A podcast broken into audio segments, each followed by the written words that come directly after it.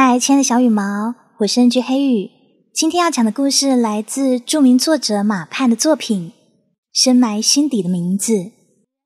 本文选自《愿情话终有主，你我不孤独》。我们一起来听今天的故事。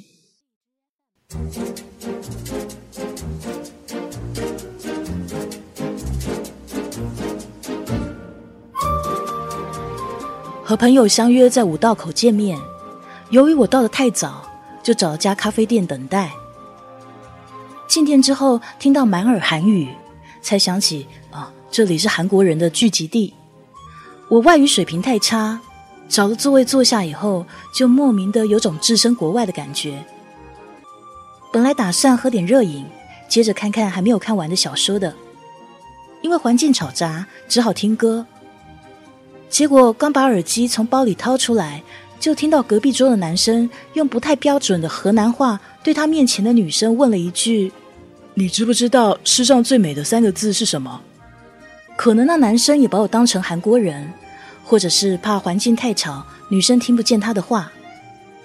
总之，那男生没有压低音量。这句话传到我耳朵里以后，我不由自主停下戴耳机的手。在这种地方遇上河南老乡实在是太难得了。更难得的是，对方貌似还是一个挺文艺的河南老乡。你说这个干什么？这里是公众场合，你注意点形象好不好啊？哇，这女生居然也是一口的河南口音。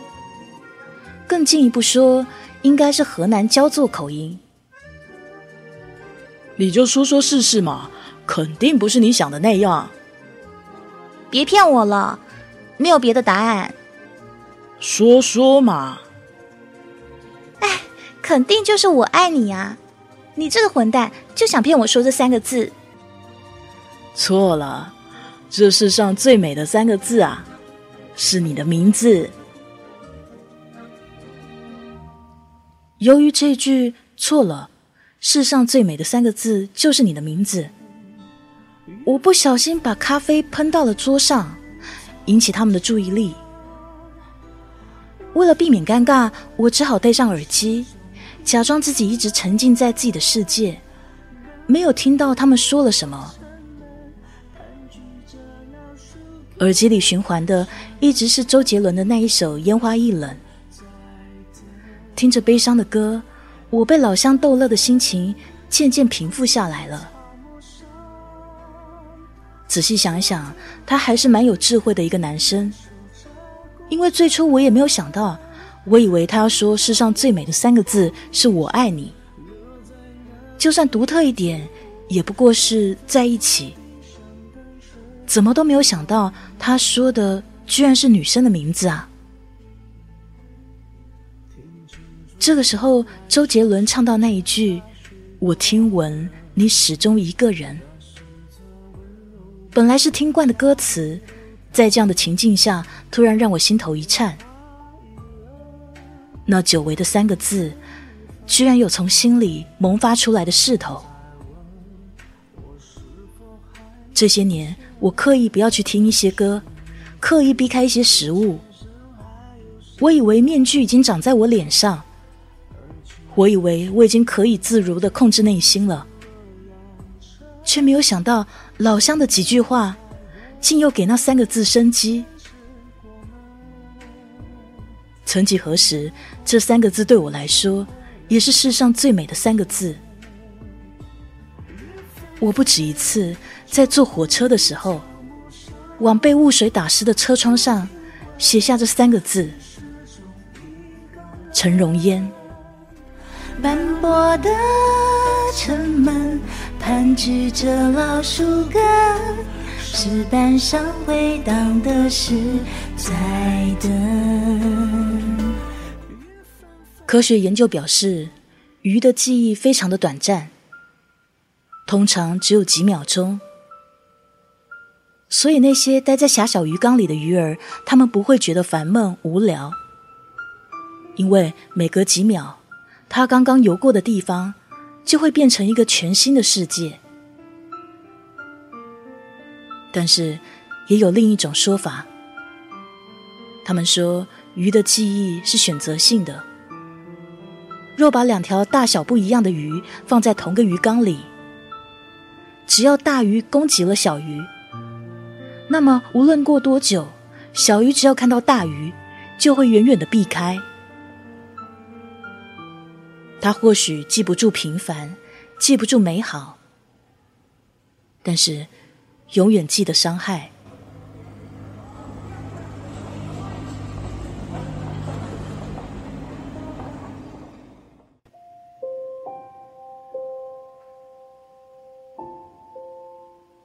因为不愿意回想过曾经遭遇的那些伤害，所以每一次想起他的时候。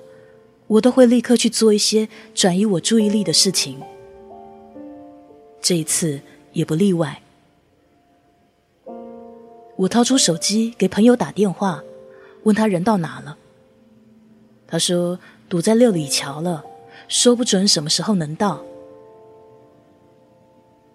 我赶紧拨另外一个朋友的电话，想说跟他聊一些工作上的事。结果那朋友说，他正要给我打电话呢，他刚给我打了一百万，是我最近一年给他写剧本的报酬，已经扣了税。我听到他说一百万，一下子我整个人就像被电给击中了，麻木好久才回过神来。结果他已经挂上了电话。倒不是说这笔钱的数字把我吓到了，而是我打给他，本想借他来帮我转移注意力的，结果他一句话就把我送到了六年前。六年前，陈荣烟问我：“你有没有一百万？如果有，我就嫁给你。”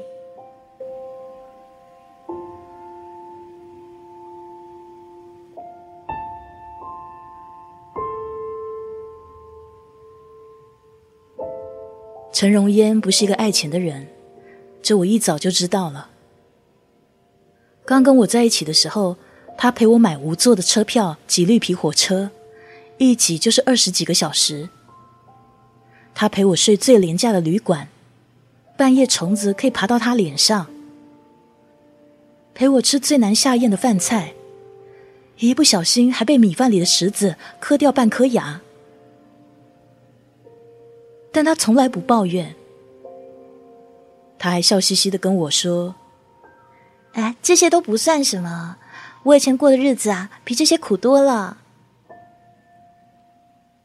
直到他父亲去世的时候，他才跟我说了一些他过去的事情。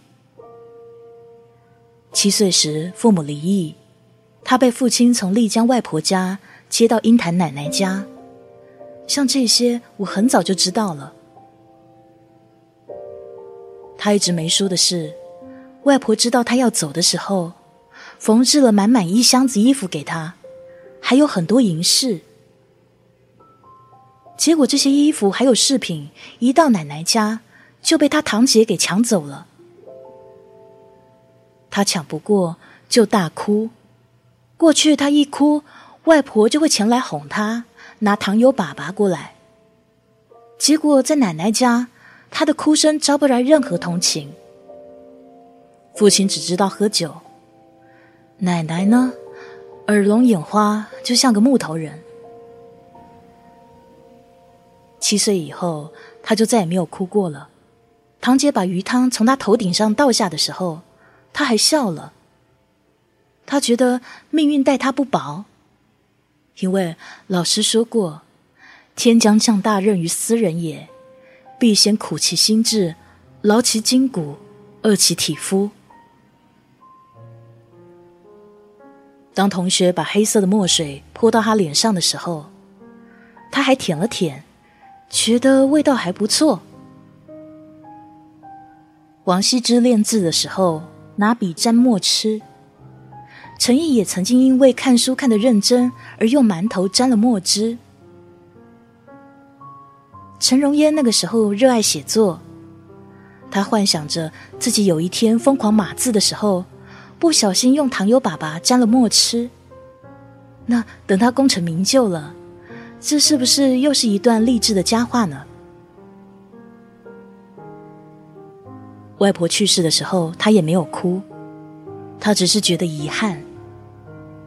外婆曾经答应给他缝制嫁衣的，结果他长大的太慢了，还没有长到可以出嫁的年龄，外婆就去世了。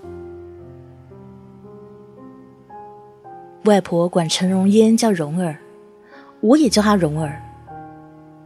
她曾经说，这世界上就只有两个人这么称呼她。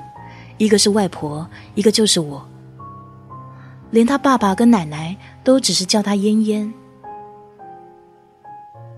蓉儿跟我在一起的时间前后加起来就只有三年，但是对于人的一生来说，青春年少时的三年，抵得过苍老无助时的三十年。遗憾的是，他遇到我的时候，我还处在玩世不恭的年纪。每天只知道四处旅行，赚的钱常常不够一个人花。有了他以后，就只能啃老了。所以那三年回忆起来是很美好，但经历的时候还是经常会有争吵。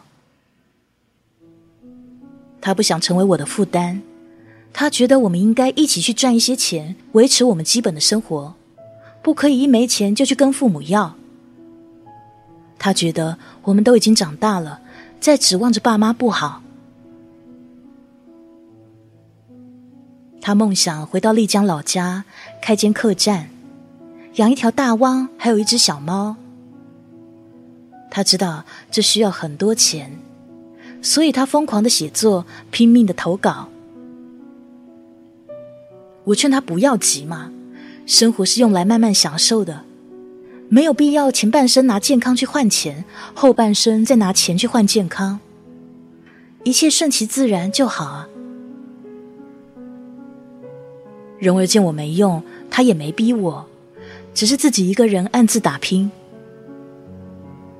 过去有句话，每一个成功男人的背后都有一个默默付出的女人。那换到我的过去，就是每一个拼命赚钱的女人背后。都有一个不争气的男人。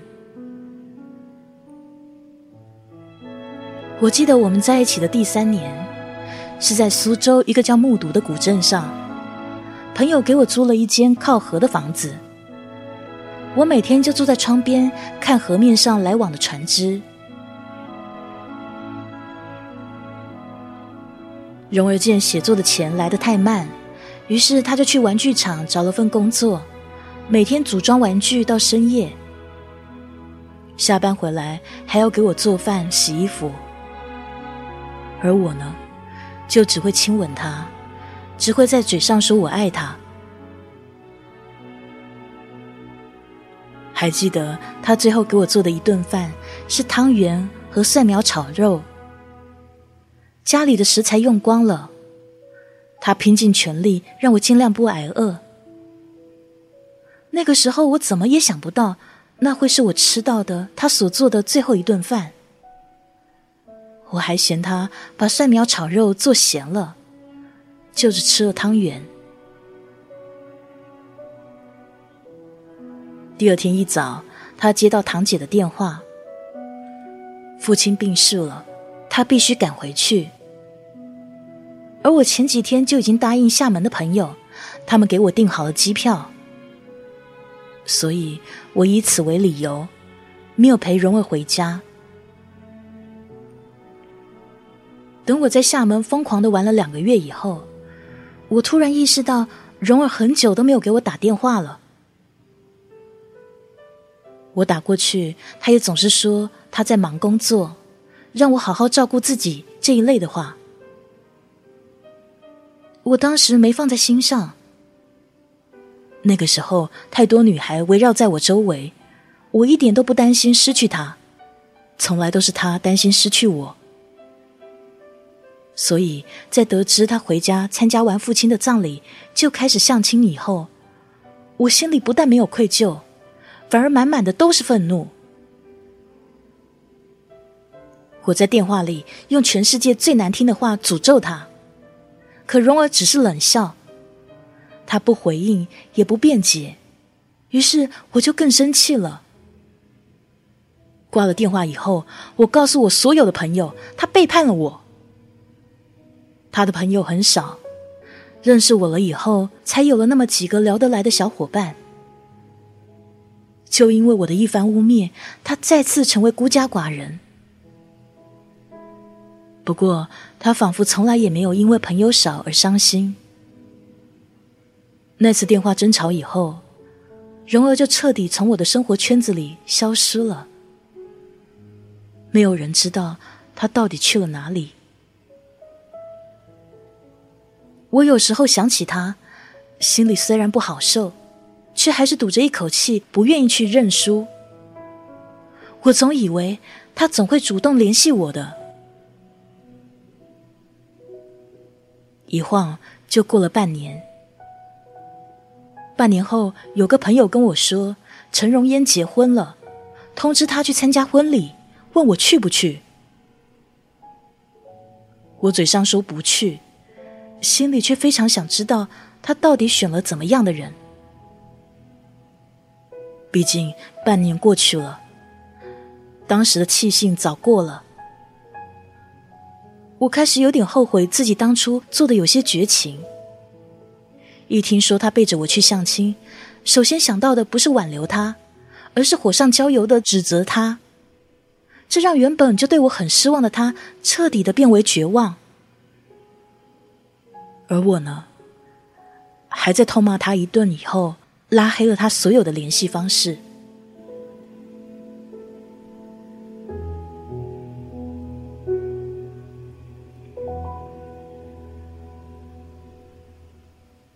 陈荣烟邀请的那个朋友非常清楚我的为人，也知道我们经历过的那些事，所以到了婚礼现场以后，那朋友找了个机会，让陈荣烟单独给我打了电话。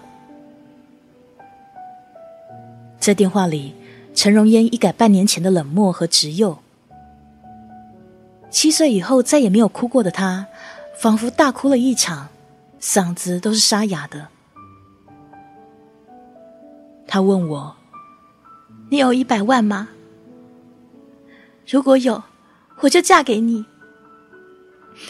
你用这笔钱给我办一场婚礼，乐器派越好，派足够多的车来迎亲。”婚宴的现场要豪华到让人尖叫。只要你把一百万全用在这场婚礼上，嫁给你以后，你让我做什么都行。我没有别的要求，我就是想当着堂姐的面，风光的把自己嫁出去。我，他说的语无伦次，到最后终于泣不成声。不消说，在家的这段时间里。堂姐一定是给了他更大的伤害，他压抑多年的伤痛终于爆发了。即便我没有那么混账，这时候的他也不可能做到像以前那样待我了，因为他很清楚，以我一直以来荒唐的性格，哪里有一百万啊？和我在一起的三年，我口袋里常常连一百块都没有。我想说声对不起，结果说出口的却是一些祝福的话语，虚伪到连我自己都觉得很恶心。到后来，不知道是谁来找新娘子，他在挂上电话前，竟跟我说了句对不起。但是他又有什么对不起我的呢？我自私了那么久。他现在想为自己活一次，我又有什么理由指责他呢？多少人活一辈子，不就是为了争口气吗？荣威结婚以后，我在颓废中通过博客关注他的生活，看他去巴厘岛度蜜月，看他回鹰潭，看他去杭州找工作。看他到成都生活，看他养了两只雪白的小兔子。有人在他博客留言，问曾经喜欢小猫小狗的他，怎么会养起了兔子呢？以往有评论必回复的他，竟一直没有回答。但是答案我是知道的，因为我曾经对他说：“过去我不喜欢猪，因为你的生肖是猪。嗯，现在我觉得猪也蛮可爱的。”而他那时立刻反击我说：“我过去也不喜欢兔子啊，因为你属兔。以后我要养两只兔子，天天揪他们的耳朵玩。”这本是无厘头又无聊的拌嘴。在时过境迁之后，回忆起来，竟觉得有点甜蜜。但苦涩总是比甜蜜多的。他博客里更多的内容是写他安稳的生活。我渐渐的发现，没有我，他也可以过得很幸福。而这种幸福让我很是嫉妒。我知道，如果我继续沉浸在这种嫉妒的情绪里，我的余生可能都要荒废了。于是我开始刻意的控制刷新他博客的次数，从原本的一天三次改成三天一次。失去后才知道珍惜的感觉，让我觉得自己很贱。当意识到自己远没有自己想象的那么骄傲无敌以后，一夜之间。我就从自私任性的孩童期走了出来。过去不修边幅的我，开始注重仪表；原本讨厌虚伪应酬的我，开始主动参加一些可以累积人脉的社交活动。我接了很多剧本的活，从最简单的网络剧写到电视剧，还有电影；从一集三千块写到一集五万。我终于发现。钱原来没有我想象中的那么难挣，更没有那么讨厌。只要我努力去奋斗，别人有的我都可以有。周围的朋友都说我是浪子回头金不换，可只有我自己清楚，回头不回头对我来说根本不重要。我只是不想过去那种随心所欲、浪荡不羁的人生了。那种人生看上去似乎很美。但总是要以牺牲身边的人作为代价的。在积攒了一些钱以后，我做过一些他婚姻不幸需要我去拯救他的梦，也在现实生活中看到过一些利用砸钱制造舆论来报复前女友的真实事件。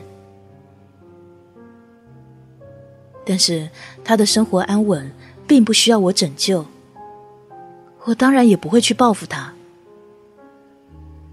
我们的生活就变成了不会相交的平行线，我觉得非常遗憾啊！遗憾我在拥有他的时候没有钱，拥有钱的时候没有他。遗憾他陪在我身边的时候，我只是在口头上爱他，而由这份遗憾产生的不甘，让我攒到七十万后去到了丽江。那是他跟我在一起时最想让我带他去的地方。我在丽江接手了一间小客栈，养了一条大汪和一只小喵。小喵取名蓉儿，大汪取名呆子。蓉儿跟我在一起的时候，就喜欢捏着我的脸，叫我呆子。虽然可以把剧本写好，但是在经营方面，我确实是个呆子。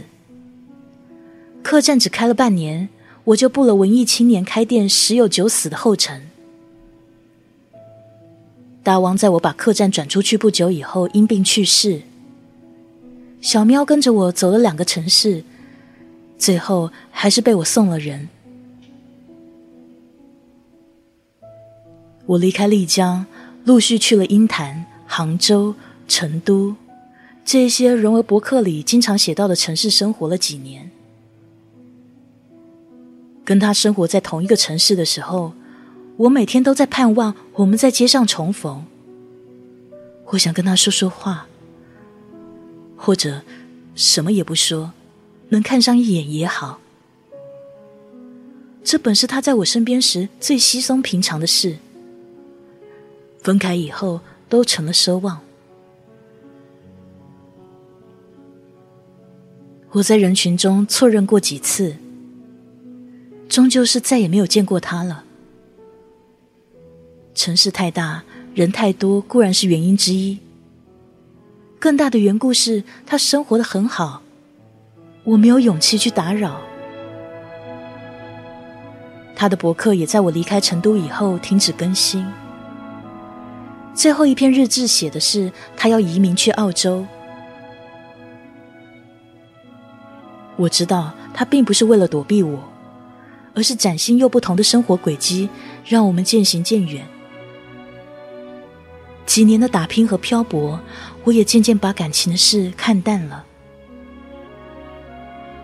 只是“陈荣烟”三个字，仍旧是一个咒语，可以一秒钟让我从谈笑风生变得沉默不语。我可以不去想，不让人提，却始终无法爱上新的人。有时候喝醉了。我会忍不住问朋友：“为什么对的人总是在错的时候遇到呢？如果再迟几年，等到我成熟的时候再遇到他，或许人生就不会有那么多的遗憾，就不会这样悲凉了。”朋友说：“若我不是遇到他，我可能一辈子都不会成熟的。所以，并不存在对的时候或错的时候。”无论是什么时候，只要遇见了，就是对的时候。不要为自己当初没有好好把握去找借口，也不要觉得你在这场爱情里受到了伤害。伤害越大，收获越多。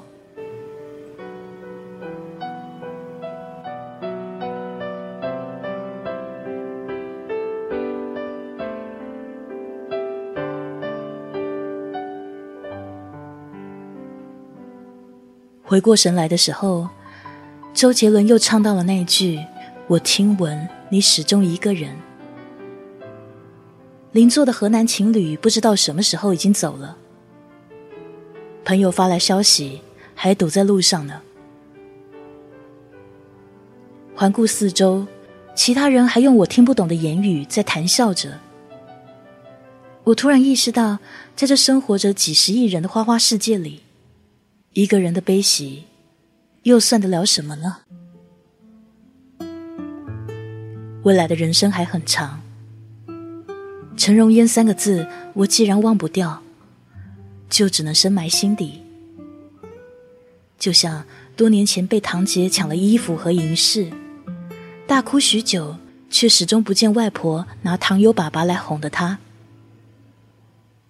在不爱你的人面前哭泣、伤心，那都是多余的。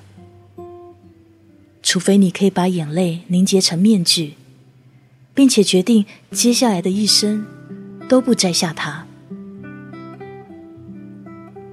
只是，不管把名字埋得多深，把面具戴得多厚，总是会有一些熟悉的瞬间、熟悉的味道，会让厚厚的防护层产生裂痕。忘不掉的，终究是忘不掉；改变不了的，永远都改变不了。纵然发达的通讯和便捷的交通，已经把地球变成了一个村子，但有些人一旦错过了，人就是一辈子。